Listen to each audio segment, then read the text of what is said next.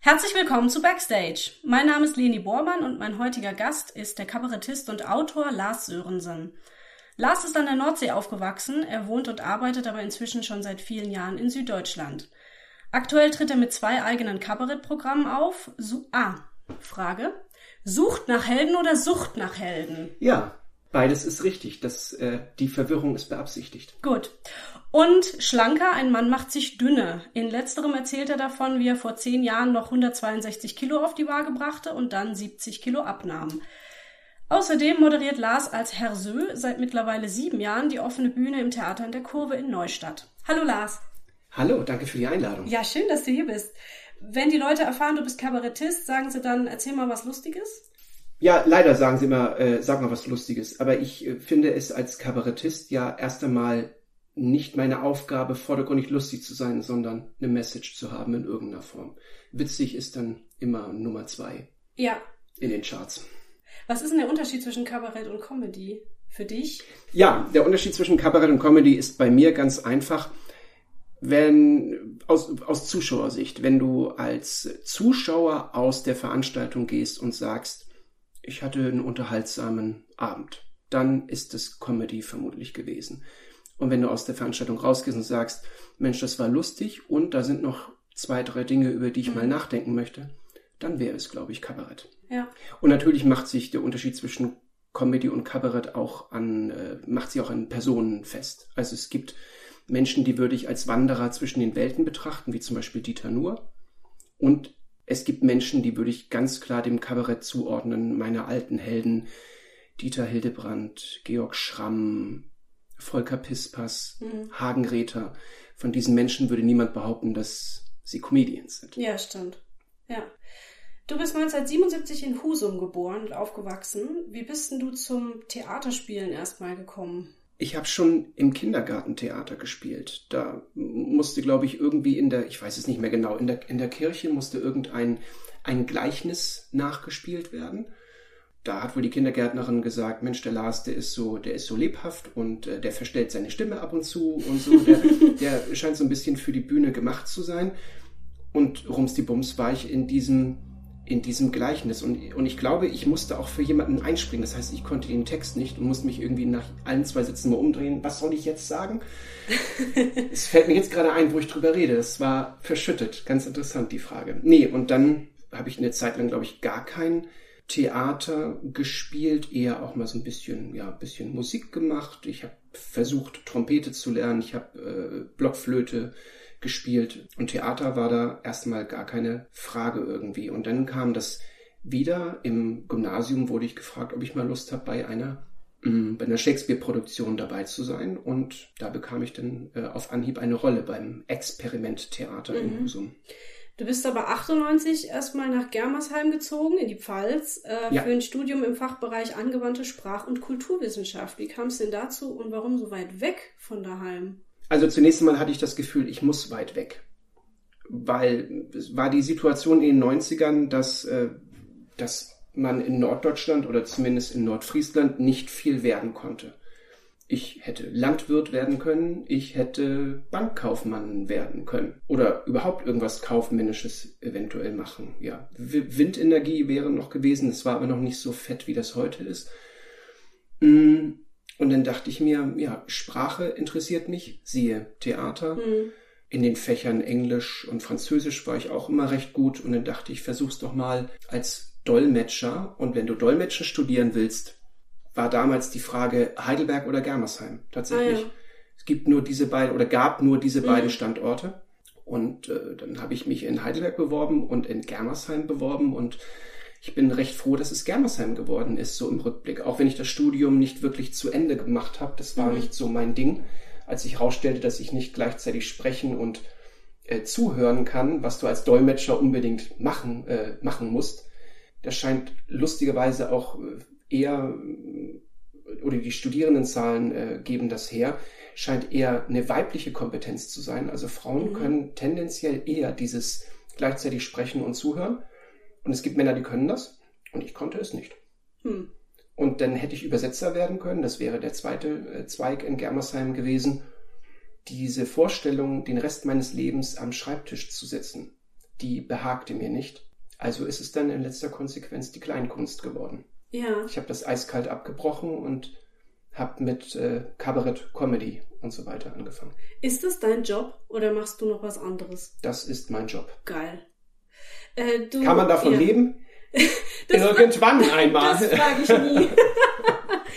Aber die Frage stresst, die Spra äh, stresst diese Frage immer, deswegen. Ja, Ähm, aber ist, aber ist es, ist es nicht genau, ich finde, die Frage äh, kommt noch viel häufiger als die Frage, sag mal was Lust, oder diese Aufforderung, sag mal was Ja. Lustiges. Da kommt eher die Frage, kann man davon leben?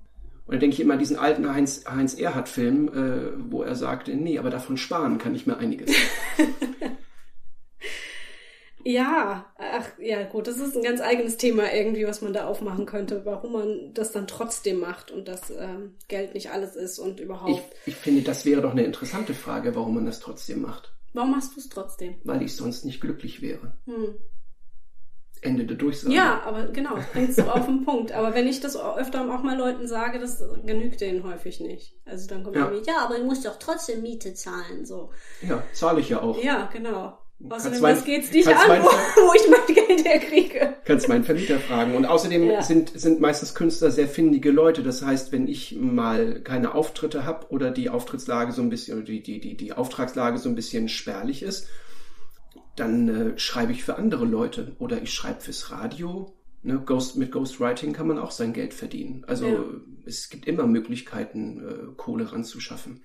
Ja, Da darf man nicht so wählerisch sein, aber wenn man den großen Traum hat, dann muss man eben auch mal, keine Ahnung, zur Not Pizza ausfahren. ja. Und abends wieder auf der Bühne stehen, genau. Richtig.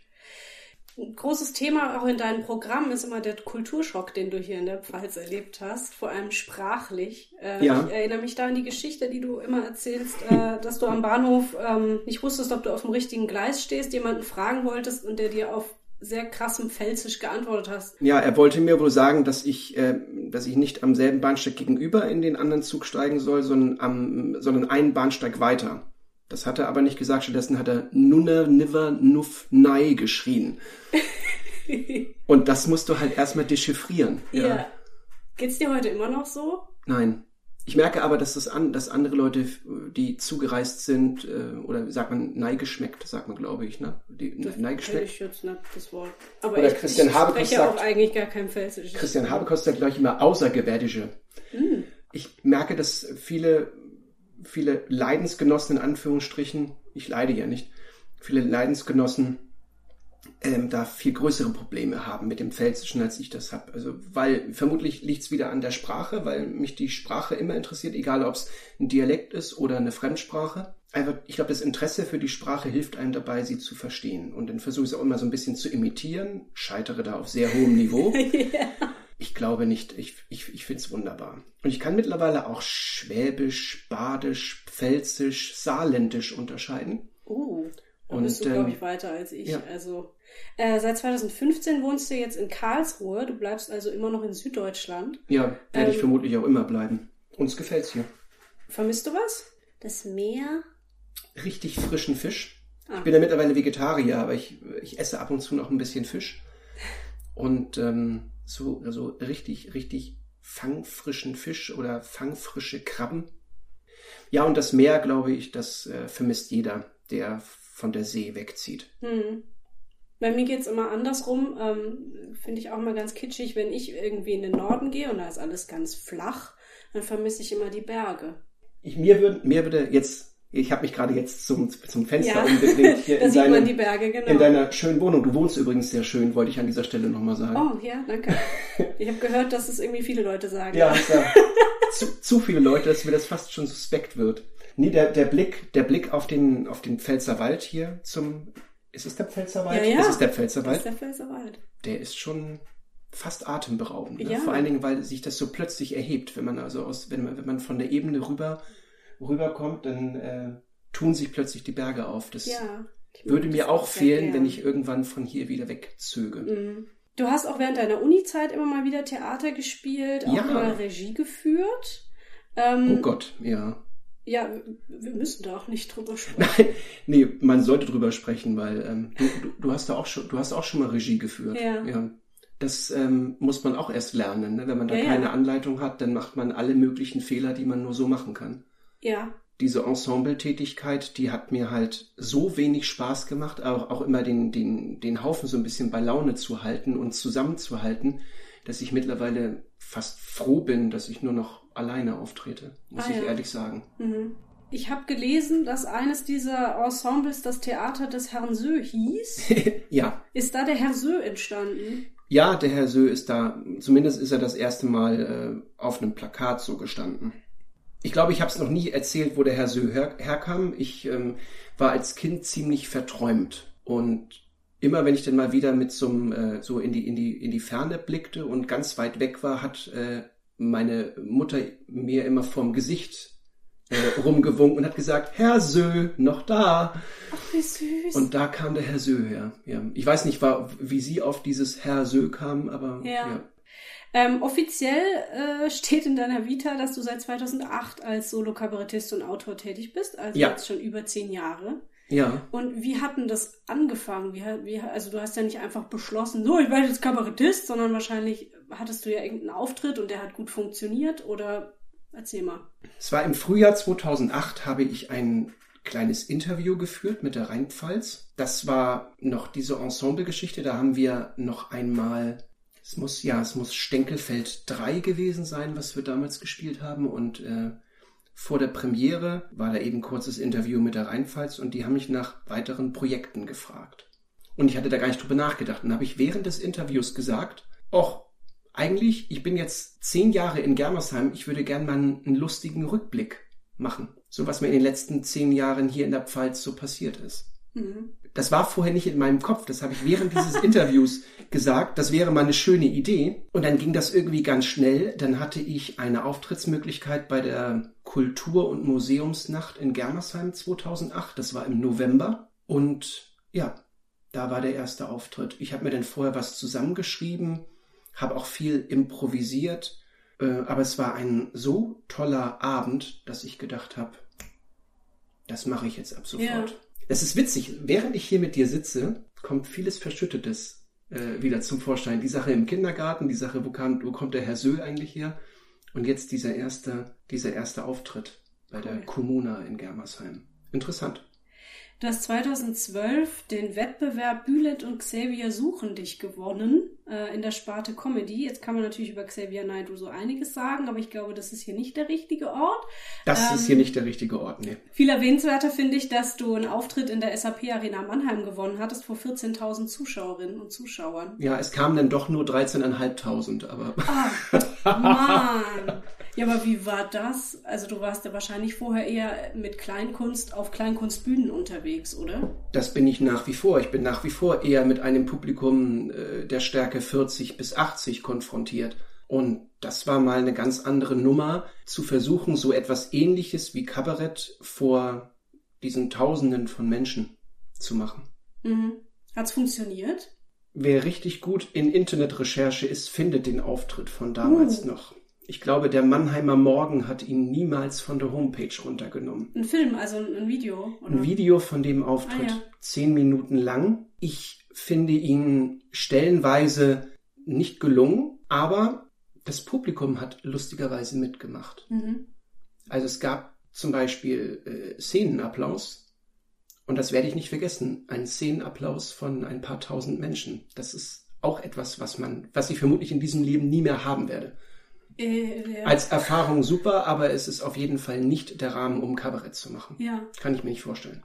Weil es, es konnte ich mir irgendwie auch nicht vorstellen, als ich das gelesen hatte, äh, weil ich, ich habe dich ja schon gesehen bei, bei deinen Auftritten und ich finde, das lebt total von dieser Nähe, dass man da direkt vor dir sitzt und dass du mit diesen paar, ja, knapp 100 Leuten maximal so in Kontakt trittst und dass da so eine Masse an Menschen um dich rum ist, geht in meinem Kopf dann wieder Richtung Comedy. Ne? Davon am Ja, diese Massenveranstaltungen kennt man eigentlich auch bloß aus der Comedy. Wenn, Ja. man, wenn man hört Comedy vor Tausenden von Leuten, dann denkst du an Bülent, Ja. dann denkst du an, ähm, an Mario Barth, Mhm. ja. Und Dieter Nuhr tritt dann schon meistens nicht vor Tausenden von Menschen auf. Ja. Ich hab, gut, ich habe mal eine etwas größere Veranstaltung mit ihm gesehen, aber dann wird es wird schon, es wäre ungewöhnlich. Ja. War das für dich so eine Art Sprungbrett? Also haben dich nach diesem Auftritt mehr Leute auch angefragt? Wurdest du bekannter oder war das einfach der Auftritt, danach hast du halt weiter dein Ding gemacht? Es gab schon Anfragen, aber ich hatte 2012 noch gar kein, noch gar kein komplettes Programm. Und das ist das größte Problem in der Comedy äh, und im Kabarett, dass Leute sehr schnell sehr hoch gehypt werden heutzutage und die haben bloß 20 bis 30 Minuten Programm. Mhm. Ne? Und dann kommen plötzlich die, die Booker äh, und die Veranstalter und sagen, Mensch, ich möchte ihn mal hier in, äh, in, in unser Haus einladen. Und der, dann muss der Künstler sagen, äh, ich habe ja. ich hab, ich hab nur 30 Minuten äh, Repertoire. Wenn das wirklich ein sehr vielversprechender Kollege ist, dann finden sich meistens irgendwelche Autoren, die ihm schnell was zusammenschreibseln aber meistens geht das voll in die Hose. Mhm. Also du bist dann zurück zu deinem Ding eher gegangen danach. Ich bin zurück in meine kleinen Kleinkunstkeller. Kleinkunstkeller gefällt mir. Kleinkunstkeller. Mhm. Gut. Äh, kommen wir mal zu deinen beiden Programmen, die du ja ähm, beide auch nach wie vor anbietest und mit denen du auftrittst. Im Frühjahr 2017 war die Premiere des Programms Sucht nach Helden slash Sucht nach Helden. ja. Erzähl mal, worum geht's da? Da geht's um meine persönliche Heldensuche. Also Superhelden aus den Comics, ähm, meine Helden der Kindheit, Helden des Alltags. Und ich nähere mich der Frage oder vielmehr der Antwort, was macht einen Helden eigentlich zum Helden? Mhm. Darum geht's in dem Programm. Also meine Helden, die Helden meiner Kindheit, die waren schon aus Fleisch und Blut. Ich reiße da zum Beispiel an meinen Vater, mein Bruder, aber natürlich Helden auch aus, äh, aus der Literatur. Wenn wir jetzt Comics mal dazu zählen zu Literatur, es gibt sehr anspruchsvolle Comics, dann sind das natürlich auch fiktive Figuren. Ich versuche Helden in der Politik auszumachen. Und das klappt irgendwie für mich nicht, weil mittlerweile gibt es keine Vollblutpolitiker mehr. Es gibt, es gibt nur noch diese, diese Berufspolitiker und die meisten davon sind gescheiterte Lehrer. Hm. Also das wird auch thematisiert. Ähm, und wenn man dann sowieso schon über Politik spricht, dann ist da auch noch ein bisschen äh, über die gute alte Tante SPD drin, die eine Partei ist, der ich immer ziemlich nah stand. Ich war mal Jungsozialist. Mhm. Natürlich befasse ich mich auch ein bisschen mit der AfD. Ähm, die AfD habe ich einfach nur mit reingenommen, weil es weil es für mich äh, einen aktuellen, sehr aktuellen Bezug hat und weil ich gemerkt habe, dass doch sehr viele Leute immer noch Helden in der in der Politik suchen und lustigerweise äh, verfallen die dann oft den Populisten. Mhm. Und das finde ich eine sehr gefährliche Entwicklung. Ja. Willst du noch was dazu sagen? Sonst gehe ich zum nächsten Punkt. Möchten Sie noch was dazu sagen? Ich hätte jetzt, wenn, wenn, wenn sich daraus ein Gespräch entwickelt hätte, hätte ich dich jetzt gefragt, was deine, was deine Helden sind.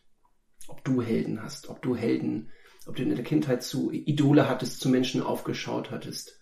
Ja, ich finde das irgendwie eine schwierige Frage, weil ähm, was, was ich nicht mag und was ich eigentlich noch nie mochte, sind so Idole. Also ich gucke nicht gern zu anderen Menschen rauf man macht ja oft, wenn man so einen, so einen Menschen zum Helden macht, dann hat man mehr so ein Abbild von diesem Menschen, aber nicht wie er wirklich ist, sondern man hat dann halt dieses Bild von diesem Menschen, was man so anhimmelt. Richtig. Und das finde ich halt teilweise äh, auch nicht besonders schön oder gefährlich oder schwierig für denjenigen, der da angehimmelt wird und ähm, deswegen das, also so Vorbilder in dem Sinne habe ich nicht. Was ich eher sammel sind, sind so verschiedene Charakterzüge von Menschen, die ich bewundernswert finde oder die irgendwas mit mir machen und die, äh, die ich irgendwie vielleicht in mein Leben integrieren kann. Ich denke zum Beispiel an meinen Opa, der ist 91 und hat eine unfassbar positive Art durchs Leben zu gehen, was so viele alte Menschen nicht mehr haben.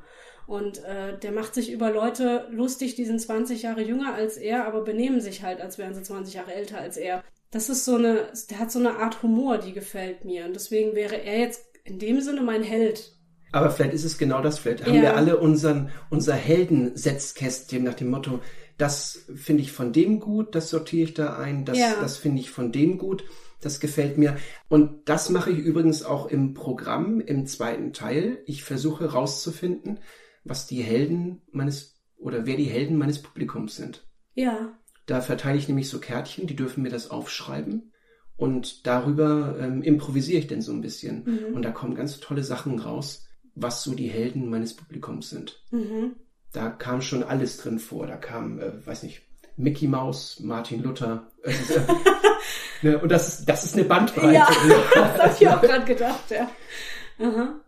Mit dem Begriff Held können viele Leute was anfangen, aber wir, ich merke dann auch, äh, und so endet das Programm auch, ohne dass ich jetzt zu viel ähm, da vorwegnehmen möchte, was macht einen Helden eigentlich zum Helden? Mhm, ja. Und das finden wir an diesem Abend gemeinsam raus. Dieses Programm macht mir auch nach, ja, nach zwei, nach über zwei Jahren immer noch Spaß. Ja, super. Mir ist gerade noch eingefallen äh, zum Thema, äh, wer in meiner Kindheit Helden waren. Da denke ich ganz spontan an Videospiele, die mich auch immer noch begleiten. Ich bin großer Nintendo-Fan. Oh, hallo! Ähm, ich auch. Du auch? Ja. Game Boy, NES, Super NES, dann eine lange, lange Pause, dann einen GameCube hatte ich mir irgendwie billig auf Ebay geschossen, weil ich dachte, ich möchte mal wieder ein paar Nintendo-Spiele spielen. Und bei uns steht jetzt zu Hause, also bis vor kurzem stand noch eine, eine Wii und jetzt steht sogar eine Switch. Du hast, da. ich habe auch eine Switch. Ja. Ah! Meine Damen und Herren, das war der Werbeblock. Willkommen zurück zum Sponsored Thema. by? genau. Nein, um Gottes Willen. Wir sind zurück bei Backstage. da ist die Leni. Ja.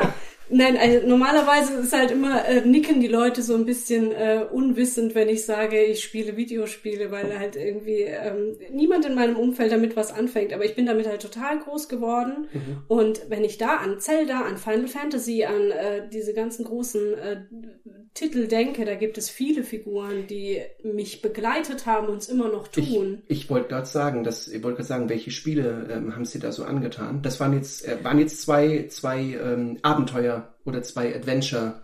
Ja, Games, die also du genannt natürlich hast. Super Mario auf jeden Fall und dann gibt's so ein paar ähm, ja, Final Fantasy, mehrere Final Fantasy Teile, an die ich jetzt gerade denken muss. Aber Link in der Zelda-Reihe, ich sag Zelda, ne? Wir haben, wir haben früher Zel Zelda gespielt. Und Hyrule war das bei mir immer, ja, statt Hyrule. Ja. Mhm.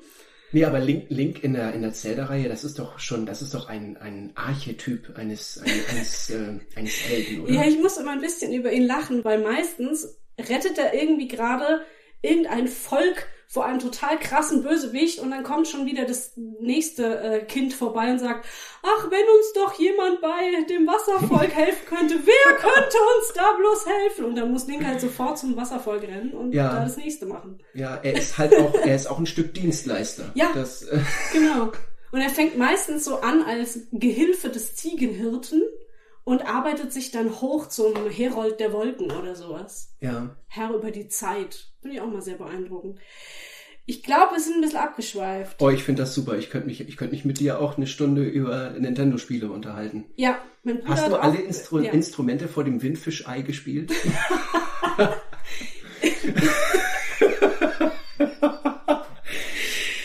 Jetzt, ähm, jetzt ja, sind wir echte Freaks, glaube ja. ich. Jetzt hören, glaube ich, ich ganz viele an, Menschen nicht mehr du zu. Du meinst das neue Link's Awakening, oder? Hast du das neue jetzt gespielt? Also ich habe kann ich sehr empfehlen. Ich habe ich habe so ich habe so verstanden, dass das fast eins zu eins dasselbe ist vom vom vom von der Story her. Das heißt, ich muss am Ende auch vor dem großen ja. einstehen und alle Instrumente spielen. Ja. Und das musste ich damals auf dem Gameboy ja auch schon. Ja. Ja, ja, du hast nicht gespielt, das Neue, weil das ist, äh, ich kann es sehr empfehlen. Das ist ganz toll. Ich finde, und das ist jetzt das Ende des Werbeblocks. Ich finde diese Spiele unverschämt teuer. Unverschämt. Also ich glaube, das kostet 60 Tacken oder so, wenn man das kauft. Das Aber wenn du halt am Ende durchliest, wie viele Menschen an so einem Spiel arbeiten, finde ich es halt dann wieder gerechtfertigt. Ja. Die müssen ja kann ich, Könnt ihr bitte noch dahinter schreiben, was die so im Monat verdienen? Weil dann kann ich ja. nochmal beurteilen, ob sie das wirklich. Ja, das ist richtig. Ich glaube, wir machen hier mal weiter. Ja, finde ich. ähm, Du hast noch ein Programm. das hatte im Herbst 2018 Premiere. Schlanke, ein Mann macht sich dünner. Ja. Ich habe am Anfang du einen hast, Satz dazu zwar, gesagt. Du ja. hast jetzt, wahrscheinlich unterschlägst du es jetzt wieder, dass beide Programme im Theater in der Kurve ihre Premiere hatten. Das habe ich unterschlagen, das stimmt, ja. Ich finde, das ist gerade für Neustädter Podcast, aber eine Mörderinfo, oder? Haben wir hiermit jetzt erwähnt, ja. ja. Ja, gut, ich hätte dich eh noch gefragt, sind diese Premieren wirklich Premieren ähm, oder ist es mehr für dich ein Ausprobieren, ob dieses Programm funktioniert? Was war denn dein Eindruck? Ich glaube, bei der einen Zweiteres. Premiere. Echt? Ja. Das ist ja ein Hammer. Was aber auch daran lag, dass du so voll nervös warst und zwischendurch den Text vergessen hast, was dich dann auch voll nervös gemacht hatte, wo ich irgendwie dachte, Mensch, entspann dich doch. Also es hatte eine Wirkung von Vorpremiere eigentlich. Ja. Da war aber schon eine Vorpremiere. Also vor der, vor der Premiere gab es tatsächlich eine Vorpremiere. Ich fand die Premiere jetzt. Du hast gerade ah, das, ich ärgere mich jetzt, hast gerade voll, hast gerade voll meine Premiere gedisst, weil ich habe die in so schöner Erinnerung. Nein, ich sag auch gleich noch was Positives dazu. Um Gottes Willen. Wollen wir noch mal anfangen? Nee, nee, nee. Also, es war trotzdem so. Das heißt ja aber nicht, dass ich das jetzt ein scheiß Abend fand. Nur es hatte für mich nicht so dieses, ähm, dieses, ich weiß auch nicht, dieses Fertige. Das ist ein interessantes Feedback. Es ist nie fertig. Das ist auch so. Das so ein Programm ist nie fertig. Und ich würde, würde behaupten, dass wenn du es jetzt nochmal dir angucken würdest, dass du denn sagen würdest, dass es sich an der einen oder anderen Stelle massiv verändert hat. Das hat es auch. Ja. Ich habe zum Beispiel was rausgeworfen, was anderes reingenommen. Das ist aber bei meinen Programmen immer so. Mhm. Also ich würde, es würde mir keinen Spaß machen, wenn das immer, wenn jeder Abend genauso wäre wie der vorherige. Mhm. Ähm, Nervosität, äh, ganz, ganz schlimm, wenn man, wenn man sich den Text echt reinprügelt und man ist ja die meiste Zeit äh, alleine mit sich, wenn man äh, sich auf so ein Programm vorbereitet und ich habe jetzt ja auch keinen Regisseur oder so, ich mache das ja mit mir selber ab, dann ist es blöd, wenn du, wenn du den Text vergisst und du hast keine Soufflöse und dann musst du gucken, wie du weitermachst. Aber daran wächst man und äh, ich finde, ich habe das noch einigermaßen hinbekommen. Es war, glaube ich, es war noch eine schönere Premiere als die Premiere von Sucht nach Helden. Mhm. Das Jahr davor. Erzähl mal, worum es äh, geht in Schlanker. Diese Frage führt mich zurück in das Jahr 2008, wo ich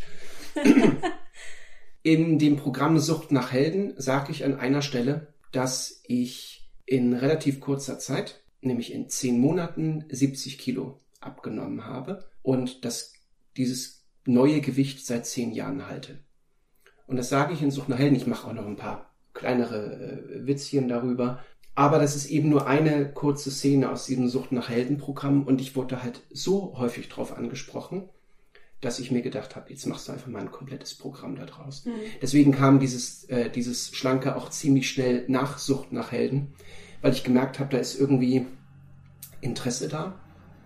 Und ähm, jetzt geht's halt in dem Programm Schlanker, ein Mann macht sich dünne, nur um dieses Thema Diät, Abnehmen, Gewicht halten, Motivation und äh, wie äh, bewegt sich so ein dicker Mensch in der Gesellschaft, wie reagiert die Gesellschaft auf ihn. Das ist das, Ja. worum es geht. Zählst du immer noch Kalorien? Ja, Ich glaube, das wird man auch nicht mehr los, oder? das wird man nicht los, aber das wird so ein Automatismus. Mhm. Das heißt, es ist nicht so, dass du jede Speise jetzt in einer Kalorientabelle nachschlagen musst. Das ist, geht so in Fleisch und Blut über. Das heißt, ich esse eine Brezel und weiß, okay, das waren jetzt irgendwie vielleicht so 200 Kilokalorien höchstens.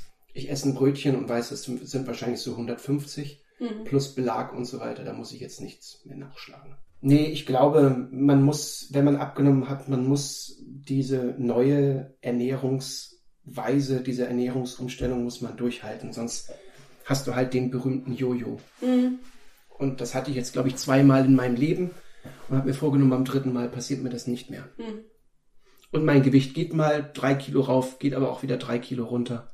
Und ich fühle mich so wohl wie noch nie in meinem Leben. Und ich Gut. glaube, darauf kommt es an. Ja. Ich würde gerne was sagen zu diesem Programm. Gerne. Weil ich war ja bei Du der, hast, du hast schon was gesagt. Er war sehr nervös bei der Premiere. Ja, da ging es genau. ja auch um was. nachdem ich du der ja, Meinung warst, ich habe vorhin deine Premiere gedisst, äh, Nein. kann ich ja jetzt noch was dazu sagen. Nein, das wollten wir ja rausschmei- äh, rausschneiden. Also, Niemand raus. disst hier irgend, Nee. irgendwessen Premiere. Ähm, genau, ich war ja bei der Premiere im Theater in der Kurve in Neustadt. Haha. Und ich war vorher sehr gespannt, wie du das machst, ähm, zum Thema Abnehmen, einen Abend zu machen, ohne in, äh, in 100 Fettnäpfchen zu treten. Ha, Fettnäpfchen. Ja. Ähm, Null. Ich, Oh. darf ich mir den aufschreiben? oh Gott. Ähm, ja, weil, äh, also ich komme jetzt wieder von mir. Ich hab, ich befasse mich halt viel mit feministischen Themen und da kommst du Oh oh. Natürlich äh, auf das Thema Körperbild, Bodyshaming, äh, Schönheitsideale in Anführungszeichen. Da ich mich selber als Frau identifiziere, werde ich auch sehr viel damit konfrontiert. Und da stecken halt nun mal sehr komplexe gesellschaftliche Strukturen dahinter. Man kann das nicht einfach mit einem Satz irgendwie zusammenfassen. Aber hallo. Warum ja. sich 90 Prozent der Frauen in Deutschland, ähm, warum die mit ihrem Körper unzufrieden sind. Ja, woher kommt sowas? Oder irgendwie 70 Prozent aller Frauen haben Zellulite, aber anstatt dann darauf zu schließen, aha, ist also was Normales, hat jeder, wird gesagt, müssen wir uns für schämen. Ja, woher kommt das? Und äh, damit befasse ich mich einfach sehr viel, weil ich das wichtig finde und weil ich es wichtig finde, auch dagegen was zu tun. Das nur mal so. Das heißt, äh, das Thema Abnehmen hat in meinem Kopf riesige Türen aufgemacht, ja, wo ich dachte, wie will der das in einen Abend packen, der eigentlich unter dem Thema Kabarett steht, ja, und habe dann auch so ein bisschen befürchtet, dass das sehr platt werden könnte. Aber es wurde es nicht. oh, ich bin so erleichtert. Ja. ja. Nein, also ich fand es. Ich danke dir für dieses Gespräch. ich fand es dann wirklich beeindruckend, dass du es hingekriegt hast, da so eine Leichtigkeit in dieses Thema reinzukriegen. Ist auch schon wieder so ein blöder Spruch beim Thema Abnehmen, fällt mir ja. jetzt auf. Da ist auch noch nie oh. jemand in einem Presseartikel drauf gekommen, auf das Thema Leichtigkeit. Leichtigkeit und Fettnäpfchen, ja. Nein, also ja, es, es, ich habe total viel gelacht. Es war total lustig. Ähm, ich wusste manchmal nicht, ob ich überhaupt lachen darf, aber du hast es dann noch irgendwie in so Worte verpackt, dass es einfach irgendwie super unterhaltsam wurde. Und auf der anderen Seite hast du es aber hingekriegt, ganz wichtige Denkanstöße mitzugeben, wie du gerade schon meintest. Warum urteilen Menschen über das Aussehen anderer Leute? Das geht eigentlich nicht. Man kann nicht vom Aussehen eines Menschen auf dessen Inneres schließen. Du weißt nie, was in dem gerade vorgeht, was der hinter sich hat, was der gerade jetzt durchmacht und warum er aussieht, wie er aussieht. Es geht dich nichts an. Ja. Und äh, ich bin ganz. Du hast, äh, du hast gerade fast das Ende des Programms zitiert. Äh, oh. an einer Stelle. Oh ja. Gott, Entschuldigung, wollte nee, jetzt nichts ist, spoilern. Ist, ist, doch schön, dass es, dass es hängen geblieben ja. ist oder dass du äh, ja. auf andere Art und Weise drauf gekommen bist. Ist doch super. Ja, ja, ja du bist Weil die letzten fünf Minuten des Programms sind mir die wichtigsten eigentlich. Ja, ja, ich weiß, was du meinst. Ja, ja, die sind auch sehr intensiv. Ähm, du bist sehr persönlich und machst, äh, lässt sehr tief blicken in diesem Programm, wie ich finde, und triffst ähm, und sprichst halt Themen an wie Mobbing und Ausgrenzung und Vorurteile und ähm, das finde ich einfach toll, diese Mischung aus dieser unterhaltsamen Leichtigkeit und dann kriegt man aber doch irgendwie, ohne dass man es so richtig mitbekommt, einiges mit, was man so zu Hause nochmal durchwühlen kann. Das finde ich sehr schön. Guckt euch das Programm an, Leute. Das ist echt toll. So. Oh, genau. Und ich habe mir noch notiert in dem Zusammenhang, weil ich habe mich äh, daran erinnert, weil das so schön thematisch dazu passt. Es gibt ein äh, YouTube-Video von der Mirella. Ihr Kanal heißt mir relativ egal. Und die hat vor ein paar Jahren ein Video gemacht, das heißt, warum ich so fett geworden bin. Ähm, und das ist eine Antwort auf unzählige Kommentare zu ihrem Gewicht, die sie bekommen hat, mhm. die also nichts mit dem Inhalt ihrer Videos zu tun haben, sondern da steht eben nur, Mirella, warum bist du denn so fett geworden? Und in dem Video springt sie in einem Bikini durch einen Swimmingpool und zählt wahllos Gründe auf, warum sie zugenommen haben könnte. Von wow. ich habe eine Essstörung über ich bin schwanger, über ich nehme Medikamente, über ich äh, wollte größere Brüste haben und so weiter. Oder ich fühle mich wohl in meinem Körper, Überraschung. Ja. Und schließt es kommt dann. Auch, kommt auch der wichtigste Grund. Es geht euch nichts an. Ja, sie schließt dann mit den Worten, es könnten jetzt alle Gründe wahr sein, keiner, ein paar letztlich geht's euch einen Scheißdreck an. Perfekt. Und das ist so geil Warum auf den kenne Punkt. ich dieses Video nicht? Ja, guck's dir mal an. Ich habe mich ja nun wirklich mit dem Thema befasst. Das ist ganz toll. Ja. Das Schöne ist auch inzwischen, äh, also es ist ein paar Jahre alt, dieses Video, hat Millionen Aufrufe. Inzwischen äh, hat sie ein bisschen abgenommen und hat natürlich sofort wieder Kommentare bekommen. Warum bist du denn so dünn geworden? Jetzt fängt's gerade wieder vorne an. ist irre. Aber sie geht wahnsinnig toll damit um. Und es hat auch diese schöne Mischung aus Leichtigkeit und einmal kurz in die Fresse. Und das ist so schön. Ja. Übrigens, das ist das, was meiner Meinung nach immer noch einen Kabarettabend ausmacht. Mhm. Unterhaltung plus. Wir hatten es ganz am Anfang davon. Ja, genau. Wie sind das für dich, so persönliche Themen vor einem Publikum auszubuddeln? Es ist befreiend. Und die Rückmeldungen sind super, weil die Leute das Gefühl haben, dass sie etwas Persönliches mit mir geteilt haben. Ja. Ich bekomme das übrigens nach dem Auftritt auch meistens zurück. Das heißt, es kommen auch Leute zu mir und sagen mir, ja, oder erzählen mir ihre Geschichte. Und das, das ist doch super. Ja. Und es geht auch nur im kleinen Rahmen, wie du es gerade eben gesagt hast. Ne? Das eine Veranstaltung vor 2000 Menschen. Ja. Soll ich mich mit denen hinterher unterhalten? Das haut nicht hin. Ja. Wie lange arbeitest denn du an so einem Programm oder wie probst du vorm Spiegel? Es entsteht alles wirklich ähm, am Computer erst einmal. Also schriftlich erstmal alles festgehalten. quasi, ich schreibe es erst einmal wirklich, ich schreibe es eigentlich erstmal wie ein Buch runter. Und dann wird's bearbeitet und dann klopfe ich das, was ich geschrieben habe, ab auf Machbarkeit auf der Bühne. Natürlich denke ich auch beim Schreiben ab und zu schon drüber nach, ob man das überhaupt auf der Bühne irgendwie darstellen kann Mhm. und hoffe, dass es nachher auch komisch wird. Ja. Aber du fängst quasi erstmal mit der Story an, ne? Also, und Ja. nicht, nicht mit den Witzen sozusagen. Nee, Ja. Erstmal die Geschichte und dann gucken, ob man sie noch einigermaßen komisch hinbekommt. Ich meine, die tollsten Geschichten schreibt ja das Leben selber, also da musst du gar nichts hinzuerfinden, weil viele Sachen, die ich auch gerade im Schlanker-Programm erzähle, sind ja exakt so passiert. Ich musste ja, musste ja wirklich sehr, sehr wenig hinzudichten. Ja. Ich musste es überspitzen, aber ich musste sehr, sehr wenig hinzuerfinden. Mhm. Und wie lange hast du jetzt zum Beispiel an Schlanker gearbeitet? Das ging recht schnell, weil wenn du, wenn du einen Teil aus dem Suchtprogramm, wo es eben aus dem Suchtprogramm, Suchtprogramm. aus, dem, Sucht- aus dem Sucht nach Heldenprogramm äh, nehmen konntest, dann der, der Rest schrieb sich wirklich fast von selber. Ja. Aber ich fange viel zu spät mit den Proben an. Ich bin, äh, ich kann sehr gut, ich kann sehr gut auswendig lernen, aber ich bin stinkend faul. Wie viel ist denn auswendig gelernt? Wie viel ist dann doch improvisiert? Ich, ich fände es schön, wenn ich es genau so sagen könnte, wie es auf dem Papier steht. Kommt aber meistens nicht so rüber. Es kommt irgendwie anders aus meinem Mund raus. Aha. Ähm, aber ich halte mich schon ziemlich strikt an das, an das Gerüst, Mhm. was ich entworfen habe. Natürlich darf ich auch mal ausbrechen aus einem Text und mal was anderes einstreuen und, oder auf eine Publikumsreaktion irgendwie antworten. Mhm.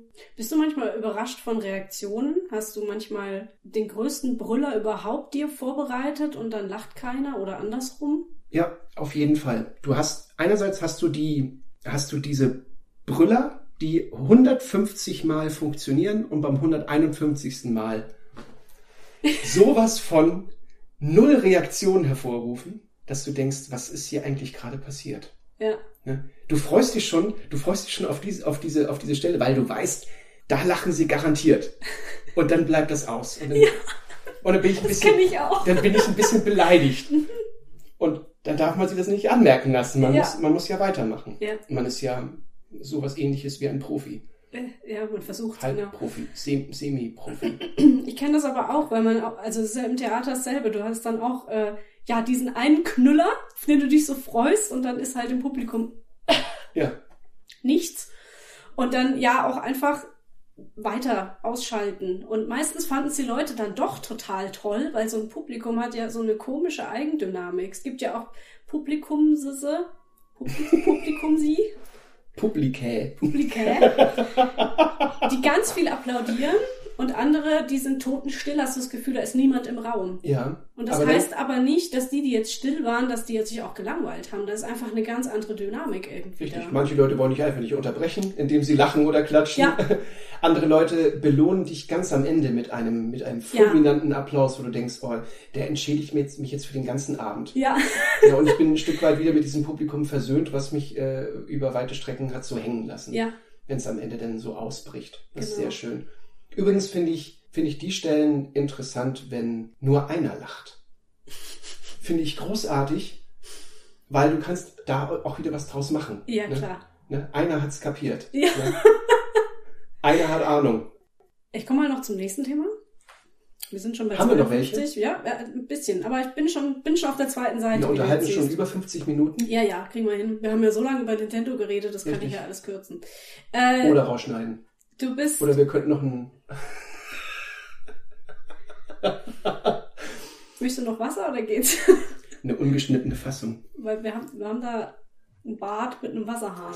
Okay. Der Schluck war wunderbar. Ähm, du moderierst seit 2012 die offene Bühne im Theater in der Kurve in Neustadt. Herr, In Neustadt. Herr Söhnso. In In. Neustadt, im Hambach. Wie kam es denn dazu? Also es war 2012, dass die dass die, die, die Theaterleitung, namentlich Hedda Brockmeier und Heinz Kindler, eine offene Bühne gestartet haben, zusammen mit Alex Ensminger, dem Pfälzer Liedermacher. Mhm. Ich weiß nicht mehr, wie das kam, aber Alex wollte das jetzt auch nicht ewig moderieren. Und ähm, da hat er, glaube ich, mich ins Spiel gebracht. Und ich durfte einmal Probe moderieren, einen solchen Abend. Und danach hat mich die Hedda engagiert. So kam das. So einmal richtig gemacht und dann muss man es immer machen, ne? Ja. So sagt mein Opa immer. und er hat recht. Ja. ähm, ich bin dankbar, dass, dass Hedda mir diese Chance damals gegeben hatte. Ich glaube, im, so im Rückblick war das Theater in der Kurve einer der ersten Veranstalter, die wirklich an mich geglaubt haben. Mhm. Und äh, ich bin eine sehr treue Seele, ich vergesse das nicht. Ja. Wie läuft denn der Abend ab? Ähm, man kann sich ja vorher bei dir melden, wenn man da auftreten möchte. Macht man das über dich? Ja, die Künstler, die, genau, die Künstler schreiben mir eine Mail oder schreiben eine Mail ans Theater. Theater leitet mir das weiter. Und die schicken auch YouTube-Videos mit oder irgendwelche Soundschnipsel, wenn es Musiker sind, Liedermacher sind. Eigentlich möchte ich das alles gar nicht vorher sehen, vorher hören. Die können mir einfach bloß kurz schreiben, was sie machen. Nach dem Motto, ey, ich mache Comedy, ich mache Kabarett, ich blas auf einer Gießkanne, ich, äh, ich jongliere. Ne, es reicht mir schon. Ja. Und kann, kann danach so ein bisschen das Programm zusammenstellen. Ich versuche eine Mischung hinzubekommen zwischen, zwischen Wortbeiträgen, Musikbeiträgen und wenn möglich noch irgendwas Visuelles. Ne? Also danach stelle ich das Programm eben zusammen und äh, die Leute sollen sich in Hambach eben einmal ausprobieren. Da bekommt jeder seine 15 Minuten. Ja. Und äh, das hat bisher immer hingehauen, ohne dass ich da irgendwie vorher entscheide, ob etwas für Hambach geeignet ist oder nicht. Mhm. Das sollen die Leute selber rausfinden. Und Profis können sich quasi auch da melden, um Richtig. ein bisschen sich auszutesten und ja. was Neues Danke, dass du es noch erwähnt hast. Ja. Jetzt habe ich nur von den Neulingen quasi gesprochen erstmal. Natürlich auch professionelle Kollegen kommen nach Hambach, um meine neue Nummer auszuprobieren. Ja. Und das mache ich ja selber. Ich moderiere zwar, aber ich probiere ja auch ab und zu mal ähm, was, was Neues aus, um zu gucken, ob das ankommt weil es ist so wichtig, das, was man sich im stillen, stillen Kämmerlein so ausgedacht hat, das muss, bevor das in irgendeinem Programm Anwendung findet, muss das irgendwie mal getestet mhm. werden. Das ist ganz, ganz wichtig. Wichtig zu erwähnen wäre ja auch, dass die offene Bühne richtig gut läuft inzwischen. Und gerade letzte Woche war wieder eine und da saßen die Leute sogar im Hof. Ja. Also weil sie nicht mehr in den Theatersaal ja. gepasst haben. Genau, wie frei nach dem Motto, wie kriege ich 80 Leute in einen Raum, der eigentlich, wo eigentlich nur 60 Leute sitzen sollten. Richtig. Ja, hatten war aber schon anders. Ich meine, wir haben, wir haben äh, Saisonstarts gehabt, wo wir da mit zehn Leuten gesessen haben, inklusive Künstler. Ne, also an diese Jahre kann ich mich noch sehr gut erinnern. Und jetzt haben wir eigentlich, jetzt haben wir es also immer mindestens so dreiviertel voll. Mittlerweile ist, glaube ich, die offene Bühne in Hambach auch eine Marke. Mhm. Das heißt, die Leute wissen, dass man da immer was Neues zu sehen bekommt. Natürlich wiederholen sich manche Künstler auch mal. Ich lade Künstler auch noch gerne ein zweites Mal ein weil sie einspringen, weil man sich auf sie verlassen kann, dass der Abend rund wird. Äh, aber ähm, die Leute wissen, ey, ich bekomme da eine Wundertüte und ich mhm. gehe rein und ich weiß nicht wirklich, was mich erwartet. Ich weiß, dass der komische Blonde da wieder rumrennt auf der Bühne, aber mehr wissen sie ja nicht. Ich verrate ja auch vorher nichts. Wir schreiben ja nichts auf die Homepage, ja. wir schreiben nichts auf, äh, auf die Facebook-Seite. Ich, ich äh, verrate dem Theater vorher nichts. Mhm. Ich ver verrate dem Theater bloß, wie viele Leute kommen damit Hedda da ein kleines Catering äh, im Backstage vorbereiten kann. Aber ansonsten. Große Überraschung. Große Überraschung. Was würdest du denn jemandem raten, äh, die oder der Kabarettistin werden möchte? Mach es. Bitte, mach es. Wir brauchen Nachwuchs. Wir haben ja. in den letzten Jahren Kabarettisten verloren. Dieter Hildebrand ist 2013, glaube ich, gestorben. Hm. Und ich höre mir seine Programme immer noch an. Ähm, Georg Schramm hat aufgehört, Volker Pispers hat aufgehört. Ich glaube, ich habe das am Anfang schon ja. erwähnt. Wir haben natürlich Comedians noch und nöcher, aber wir, ich glaube, wir brauchen. Kabarett ist, ist etwas sehr Deutsches. Ne? Ich glaube, versuch, versuch mal einem US-Amerikaner zu erklären, äh, was Kabarett ist. Die kennen ja bloß Comedy, hm. glaube ich. Comedians machen, äh, machen da alles. Ne? Und dann weiß man eben, okay, der, eine Comedian macht mehr so in die Richtung, der eine ist vielleicht ein bisschen gesell gesellschaftskritisch, der andere haut auf die Politiker drauf, Der andere erzählt einfach bloß seine Stories, die ihm so einfallen, so dieses typische Stand-up-Ding. Ey Leute, gestern Morgen bin ich aufgestanden und ich komme ins Bad und es ist kein Klopapier mehr da oder irgend so etwas. Ähm, da gibt's alles, aber versuch echt mal einem Ami zu erklären, was Kabarett ist. Mhm. Und deswegen glaube ich, das ist eine etwas, etwas sehr, sehr Deutsches. Und diese Tradition sollte gepflegt werden, sollte aufrechterhalten werden und deswegen brauchen wir Nachwuchs. Also wenn du Klar, Kabarett sagen. machen möchtest, ja. mach bitte Kabarett. Leni, möchtest du mal Kabarett machen? Vielleicht? Nein. ich bin nicht gut im Improvisieren. Aber das mache ich ja auch nicht. Ich bin auch nicht gut im Freisprechen. Also das. Ach komm. Ne, Also Ach komm. Nee. Wieso Theater, wenn der Text weg ist? Oder, oder du merkst, ja, aber du merkst einen Kollege, der ist plötzlich zwei Seiten weiter schon. Ne? Wie, schlägt, wie schlägt man da eventuell die Brücke zurück, weil da irgendwie noch ein Kernsatz fällt oder so, der noch gesagt werden muss? Ja. In dem Moment muss ich doch improvisieren, oder nicht? Ja. Ja, aber das Gut. passiert halt zum Glück nicht so häufig. Okay. Das heißt, Impro-Theater auch noch nie gemacht? Doch, also in der in meiner Schulzeit hatte ich, ähm, war ich ja in der Theater AG und äh, da haben wir nicht nur Stücke gespielt, sondern sind irgendwann auch in die Impro-Theater-Richtung. Das hat mir auch Spaß gemacht, aber das ist wirklich ein so eigenes Feld und ähm, da musst du so andere Zellen im Gehirn dafür einschalten, als ich das mhm. sonst vom normalen Theater kannte. Äh, nee, also das ist irgendwie nicht so ganz meins. Ich freue mich okay. immer, dass ich so diesen Rahmen habe, in dem ich mich bewegen kann und es, ich spiele ja auch nicht jedes Mal genau gleich und sage jeden Satz genau gleich. Das auf mhm. keinen Fall. Aber dass ich so meine Inszenierung habe, die mir Halt gibt und meinen Text und auch meine Rolle. Also ich glaube, das ist, ja, jetzt wo ich drüber spreche, fällt mir auch auf, im Kabarett hätte ich das Problem, dass ich als Leni da stehen würde. Weißt du? Und was ist so schlimm daran? Ja, für andere Leute nix, aber ich glaube, ich, also ich müsste mir da irgendwie eine Bühnenfigur bauen erstmal. Aber das machen nicht, ja viele. Ja, also ich. Ähm, ich könnte mir sehr gut vorstellen, dass du dich mal auch mal 15 Minuten in Hambach ausprobieren dürftest. Ja, ich würde dir diese 15 Minuten geben. Das wäre. Danke. ich finde, mhm. die offene Bühne ist ein, ist ein zauberhafter Ort. Und es ist ja. für mich jedes Mal wie nach Hause kommen, wenn ich nach Neustadt komme. Ach. Und ich kann meistens nicht kommen, weil ja, wo warst du eigentlich? Gut, es wäre kein Platz frei gewesen. Ha, ha, aber. ah, mich hätte, mich hätte irgendwo hinten auf den Ofen gesetzt. Also, äh, ich habe immer Freitagabends Chorprobe.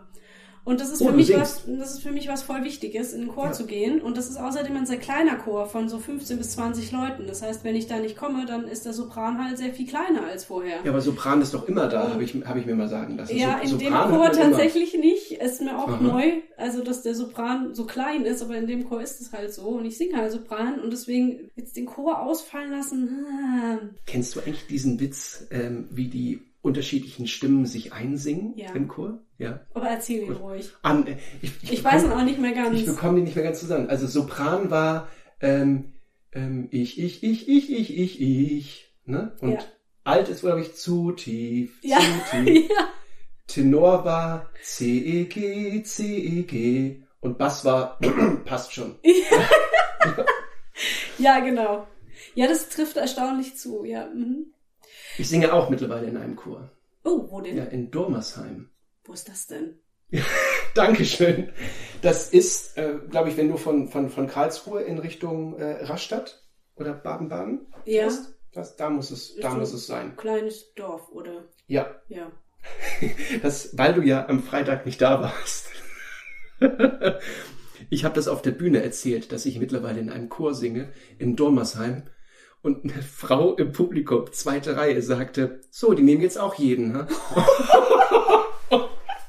wow! Okay.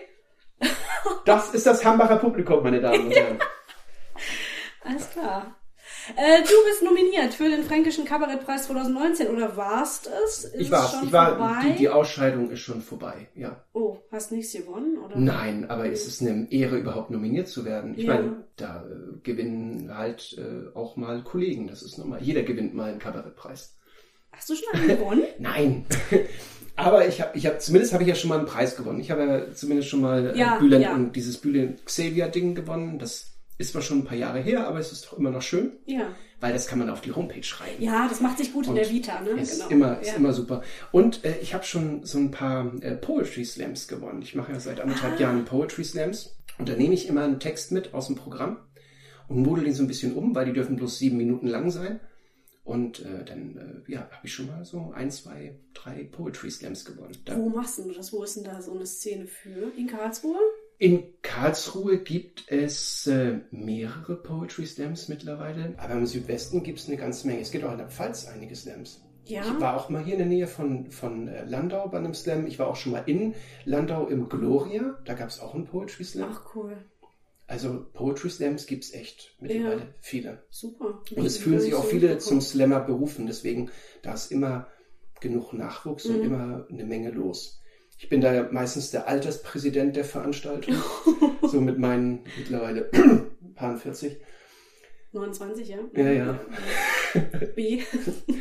B bestimmt nicht. Ich glaube, da sind wir schon im hinteren Teil des Ja, Alphabets. ja. Ähm, du bist aber jetzt nominiert für den Radener Spargel 2020. Kann man dir da noch die Daumen drücken? Da kann man wieder Daumen drücken. 2020 ist ja noch hin. Das ist irgendwann im Frühjahr. Gewinnst du da einen Spargel aus Gold? So stelle ich mir das vor. Ja, Ja. ich befürchte, so etwas wird es sein. Schön ist bei solchen Sachen immer, meistens gewinnt man ja nicht, man gewinnt ja nicht, nicht nur irgendwie ein kleines Preisgeld oder irgendeine Trophäe oder so, sondern meistens auch einen Auftritt in einer Location, wo du vorher noch nicht gespielt Ah, hast. ja. Finde ich bei diesen Preisen immer interessant. Ja. Immer wunderbar. Fränkischer Kabarettpreis war schon eine größere Nummer. Da ist es einfach eine, eine Ehre, nominiert zu, äh, zu sein und es ist in Ordnung, das nicht zu gewinnen. Mhm. Ähm, und bei dem Radener Spargel wäre es cool, den zu gewinnen, weil der wird nur alle drei Jahre äh, ausgelobt oder wie nennt man das? Verliehen. Verliehen. Gut, drück mal die Daumen. Wo kann man dich sonst demnächst sehen? Ich spiele in Neustadt mein, äh, mein Best-of. Ich komme jetzt langsam in ein Alter, Ja. Mhm. Wo man auch mal ein Best-of spielen kann. Also äh, was, was heißt Best-of in, in, in, dem, in dem Moment? Ich suche mir die Teile aus dem Sucht nach Helden Programm und dem Schlanker Programm zusammen, habe daraus einen Abend geschustert, mache noch so vielleicht ein, zwei neue Sachen. Es wäre eine interessante Kiste für Leute, die es irgendwie aus irgendeinem Grunde bisher verabsäumt haben, sich überhaupt eins der beiden Programme anzugucken. Die bekommen quasi an einem Abend mal alles serviert. Die bekommen einfach nochmal die Geschichte auf dem Mannheimer Hauptbahnhof serviert. Die bekommen auch nochmal erzählt, wie das war mit der Fahrradtour von Germersheim nach Landau, wo die Orte nicht so heißen, wie es auf den Ortsschildern steht. Ein paar Geschichten aus dem Schlanker-Programm Kriegst du nochmal. eine Riesenhose wieder mit? Ich, finde die ein Hose, die. Hose ist ja. immer dabei. Ja, Diese riesige weiße Hose, die ich tatsächlich mal ausgefüllt habe, ja, die muss immer mit. ja, die Glückshose. Ähm, das ist, glaube ich, am 9. November, wenn ich mich nicht Nein, täusche. nee, am 9. November ist da eine literarische Veranstaltung im Theater in der Kurve. Es ist am 8. Am 8. November. Entschuldigung. Ich schreibe es auf jeden Fall irgendwo hier dazu. Fände ich super. Mache ich auf jeden Fall. Äh, ich kann auch einfach sehr deine äh, Website noch empfehlen, schreibe ich auch dazu, Ja. weil da steht auch immer deine aktuellen Termine drin und Infos über deine Programme und über dich und ich glaube auch ein paar Hörbeispiele oder Videoausschnitte findet man da auch. Ja, ein ja, ich, ich verrate ungern zu viel, aber Mhm. man muss auf die Homepage irgendwas drauf tun und ich habe einfach so ein paar Sachen, die ich mal gemacht habe, habe ich jetzt da drauf gepackt. Ja. So als kleine äh, Kostproben. Machst du auch bald ein neues Soloprogramm? Ja, man arbeitet immer am nächsten Soloprogramm, aber ich fand mich in den letzten Jahren ziemlich kreativ und ziemlich fleißig. Das Sucht nach Helden-Programm 2017 und dann echt nicht mal anderthalb Jahre später das Schlanker-Programm. Es gab ein paar Monate, wo ich wirklich leer war, Mhm. wo ich nichts Neues geschrieben habe, aber ich fange schon wieder an. Cool. Ich habe ein paar Sachen aus dem Schlanker-Programm mitgenommen, von denen ich denke, dass ich sie in ein neues Programm gießen könnte. Und zwar, du hast ganz am Anfang hast du gesagt Body Shaming, Body Pride. Und ich glaube, das nächste große Thema für mich wird der Überbegriff Respekt sein. Uh. Weil ich finde, der fehlt uns in unserer Gesellschaft Mm. aktuell.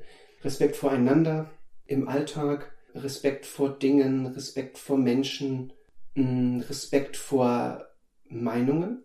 Es ist, äh, Leute sind heutzutage immer sehr schnell unterwegs, gerade auch in den sozialen Medien, äh, die Meinung eines anderen niederzumachen, weil sie eben nicht in den Kram passt. Und Ich finde, eine Demokratie, und in der leben wir immer noch, sollte unterschiedliche Meinungen aushalten können. Klar, wenn es Menschen verachten wird, dann bin ich auch dabei zu sagen, horch mal zu, das, was du da gerade äh, sagst, ist ungeheuerlich. Aber ähm, man sollte trotzdem respektvoll miteinander umgehen, weil ansonsten reißt diese Gesellschaft auseinander und das tut sie jetzt schon. Mhm. Wir müssen gucken, dass wir alle mitnehmen, wenn wir in die Zukunft äh, reiten wollen. In den Sonnenuntergang. Richtig. Ja, jetzt hätte ich noch die letzte Frage. Habe ich was vergessen? Habe ich was ganz Wichtiges nicht angesprochen? Wollen wir noch mal über Nintendo reden?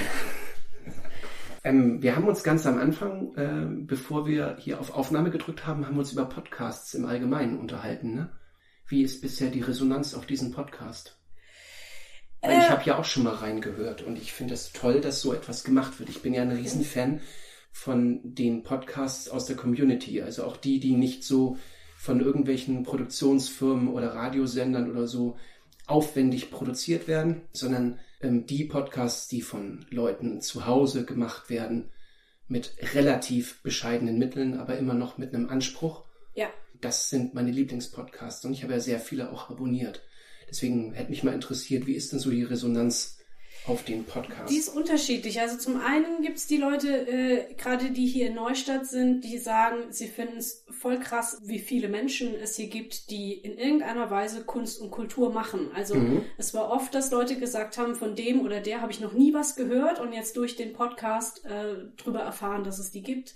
Ähm, und das ist ja eigentlich auch das, was ich ganz ursprünglich mal wollte, nämlich zu zeigen, dass es hier, obwohl Neustadt eine nicht so große Stadt ist, die vor allem für Wein und Winzer und Weinköniginnen bekannt ist, ähm, einfach mal zu zeigen, es gibt hier wahnsinnig viele professionelle Künstlerinnen und Künstler, mhm. die auch was zu erzählen haben, die sich Gedanken machen, die Wünsche und Sorgen und Ängste haben und denen einfach mal ein Sprachrohr zu geben. Also das freut mich sehr. Auf der anderen Seite gibt es äh, leider recht viele Menschen, die das, die, die, die Welt des Podcasts überhaupt nicht kennen und die das dann so aufnehmen als etwas, was die Leni sich ausgedacht hat und da so ein bisschen experimentell ist. Ne? Also so eine Stunde nur zuhören, wie geht denn das? Ja, die haben dann irgendwie so im Kopf, dass sie sich so davor setzen und dem aufmerksam lauschen, so wie, wie bei einem Video oder bei, beim Film. Und dann versuche ich halt immer zu erklären, ja, ich, ich höre Podcasts unterwegs. Ich ja. habe immer meine großen blauen Kopfhörer dabei, setze mich in die Bahn, mache einen Podcast an, ja, und lass das nebenher laufen. Ich mache es, während ich den Haushalt mache, lasse ich einen Podcast laufen. Das ist ja. das Tolle daran. Du musst dich eben nicht hinsetzen und horchen. Und das wird öfter dann hingestellt als äh, Leni Bormann erhofft sich, dass die Zuhörerinnen auch bei einer Stunde noch dranbleiben. So, ja. Oh. Also da arbeite ich gerade so ein bisschen dran, dass das einfach mal ankommt, dass das nichts ist, was ich erfunden habe und nee. ich mit einer Stunde im Durchschnitt auch nicht äh, besonders lange Folgen mache. Nee. Da gibt's welche, die machen drei, vier Stunden. Äh, das ist mir dann sogar teilweise zu lang. Ja. Und dass das auch völlig normal ist, dass man nicht ständig irgendwas dazwischen schneidet. Das mag ich persönlich nämlich auch nicht so gern. Es gibt auch Podcasts, die dann Musik dazwischen hauen, dann hier noch ein Zitat und dann hier noch was. Und ja, oder, ich oder der nur zwei Leuten zuzuhören. So. Oder der neueste Gag, der dazwischen geschnitten wird, äh, Werbung. Ja, natürlich. Ja. ja. Wird präsentiert von, wird unterstützt durch. Ja, genau. Also das ist bei mir so los. hochinteressant. Podcasts gehören mittlerweile zu meinem Leben. Ja, ja, bei mir auch. Ja. Hast du so regelmäßige, die du hörst? Ich höre den Lila-Podcast, Thema äh, Feminismus. Mhm. Ähm, ich höre ganz viel Vrind. Kennst du? Vrind. Vrind. Wer redet, ist nicht tot. Kennst du nicht? Kann ich sehr empfehlen. Es ist eine ganze Podcast-Reihe von äh, Holger Klein gemacht und der ähm, macht unter diesem Label Vrind verschiedene Podcasts. Äh, der macht auch mit seiner Freundin oder Frau zusammen einen Podcast, nennt sich Wochendämmerung. Und der fasst so die allgemeine politische Lage in Deutschland immer ganz gut zusammen. Und die sagen so ein bisschen ihre Meinung dazu und da kann man sich so ein bisschen informieren. Dazu passend auch die Lage der Nation, machen auch äh, Zusammenfassungen der letzten Woche in Deutschland. Der taucht auch ziemlich hoch in den Charts ja, bei iTunes, der, der ist ziemlich durch die Decke gegangen. Ja. Den gibt's eigentlich erst zwei Jahre oder so, aber der geht ziemlich ab. Ich finde ihn manchmal ein bisschen zu trocken. Also die beiden Herren, die das machen, die, ähm, ich weiß nicht, ich muss immer auch ein bisschen schmunzeln, weil die immer so beginnen mit Willkommen zur Lage der Nation, Ausgabe Nummer irgendwas. mein Name ist, hm, hm, gegenüber sitzt, hm, hm, hm, ich bin Journalist aus Berlin. Das ist immer alles so ein bisschen tagesschaumäßig, aber es ist sehr informativ und sie holen einen sehr weit unten ab. Also man kann auch von einem Thema nichts gehört haben und dann den Podcast einschalten und dann ist man informiert. Das ist ganz cool. Es gibt so eine Poetry Slammerin, die heißt Nina Lagrande. Mhm. Die hat einen eigenen äh, Podcast und da quatschen sie einfach über irgendwas. Also wie YouTuber, bloß ohne Bild. Ja, aber nicht so dumm. also ich finde es immer wichtig, dass ein Podcast einem was mitgibt. Die- Dieter Nuhr sagt, glaube ich, mal, ähm, da redet doch nicht der Mund, da redet doch der Schließmuskel. Ja, Die Empfindung hat man Ja. bei manchen Menschen. Ja. Ich wollte eigentlich noch eine letzte Frage stellen. Darf ich die noch Okay. stellen? Weil jetzt nehmen wir immer noch Du auf. hättest mich jetzt ja auch fragen können, welche Podcasts ich höre. Ja. Willst du Aber- das loswerden? Ganz dringend. Nein. Soll ich das noch mit aufnehmen? Nein. Hören Sie jetzt, welche Podcasts Lars Sörensen hört. Not sponsored. Hashtag. Welche hörst du denn? Ich kann vor allen Dingen immer wieder den Zeitsprung empfehlen. empfehlen. Also für alle Leute, die, die sich ein bisschen mit Geschichte äh, befassen möchten oder die sich für Geschichte interessieren. Das sind zwei Historiker, die sich jede Woche eine Geschichte erzählen gegenseitig. Und zwar eine Geschichte, von der man meistens noch nichts gehört hat. Also eine, eine Geschichte aus der Geschichte. Und so bewerben die das auch. Also meistens eine Episode äh, aus, aus, dem, aus dem Mittelalter, aus der, keine Ahnung, aus der frühen Neuzeit oder eben aus dem 18. Jahrhundert, wo kein Aas jemals was drüber äh, gehört oder gelesen hat, graben die aus und das erzählen sie. oder machen die das? äh, Ich weiß nicht, was die beiden arbeiten. Ich glaube, der eine arbeitet an der Uni, der andere ist äh, Berater äh, oder so etwas. Und ja, Ja. und erzählen sich jede Woche einfach eine Geschichte. Die kriegen da auch kein Geld für. Genauso wenig wie du, befürchte ich. Ja, bisher nicht. Wer mir was überweisen will, darf es gern machen. Nee, ist, ist im Moment aber auch nicht meine Intention, weil was ich vorhin noch nicht erwähnt habe, ist der Mehrwert, den ich da einfach draus schließe, nämlich mich äh, ständig mit Menschen zusammensetzen zu dürfen und denen tausend Fragen an den Kopf zu werfen. Das ist total bereichernd für mich, weil ich dadurch auch mit Menschen in Kontakt komme, die ich entweder überhaupt nicht kenne oder nur ein bisschen kenne oder zwischen Tür und Angel begegnet bin. Und das ist total schön. Darf ich jetzt meine letzte Frage stellen? Ich frage mich, Dir, dir geht's zu gut hier bei mir, Ich gell? frag- Fühlst nee, dich ich- zu wohl. ich frag mich an mancher Stelle, ob du das wirklich rausschneiden wirst. Und ich bitte an mancher Stelle, Ja, ich weiß es auch noch nicht so genau. ich bete darum. Dass ich es da rausschneide oder was? Oder dass ich es drin lasse. Das musst du jetzt schon noch zu Ende Ich führen. weiß nicht, ich glaube, ich lasse dich einfach machen. Meine letzte Frage Meine ist, nächste Frage. was wünschst du dir? Dass dieser Podcast nie zu Ende geht. Oh, das ist aber ein bisschen langweilige Antwort. Nein, wünschst du dir was für dich selbst, für die Welt, für die Kabarett-Welt? Welt, warum Ja. sagst du eigentlich Welt? Welt äh, ist von ähm, ähm, ähm, Bastian Pastewka. Der hat eine Figur, ich weiß jetzt nicht mehr, wie sie Ottmar heißt. Zittlau. Ja, Die, Der die, spricht so. Die Welt. die Welt. Er sagt auch Schwager. Ja, Ja. Der Horst. das ist so ein Running Gag zwischen meinem Bruder und mir. Der sagt auch immer Schwager. Was wünsche ich mir? Ich wünsche mir für mich, dass ich das, was ich gerade mache, noch lange machen darf. Dass das weiterhin klappt. Was wünsche ich mir für die, für die Welt? Kriegen wir noch ein bisschen mehr Frieden hin? Ich meine, du und ich, wir sind, wir sind in Friedenszeiten aufgewachsen. Dein Großvater weiß noch, äh, was Krieg ist. Hm. ich möchte eigentlich gar nicht erfahren, was das ist. Ich möchte es gar nicht am eigenen Leib erfahren, aber ich habe das Gefühl, ja, es sind nicht, also in Deutschland wahrscheinlich nicht, aber hier sind in der Welt wieder Menschen am Drücker, die mit äh, Krieg kein Problem haben, solange er nicht vor der eigenen Haustür stattfindet. Und das ist, glaube ich, in einer globalen Welt ein Denkfehler. Jeder Krieg, der auf der Welt stattfindet, geht uns an. Ja. Und das müssen, das müssen manche Menschen noch begreifen. Dann begreifen sie auch endlich, warum es zu so etwas wie einer Migration kommt. Mhm. Das ist ja eine schöne Note, auf der wir jetzt enden. Ja. Erzähl mal was Lustiges. Du bist doch.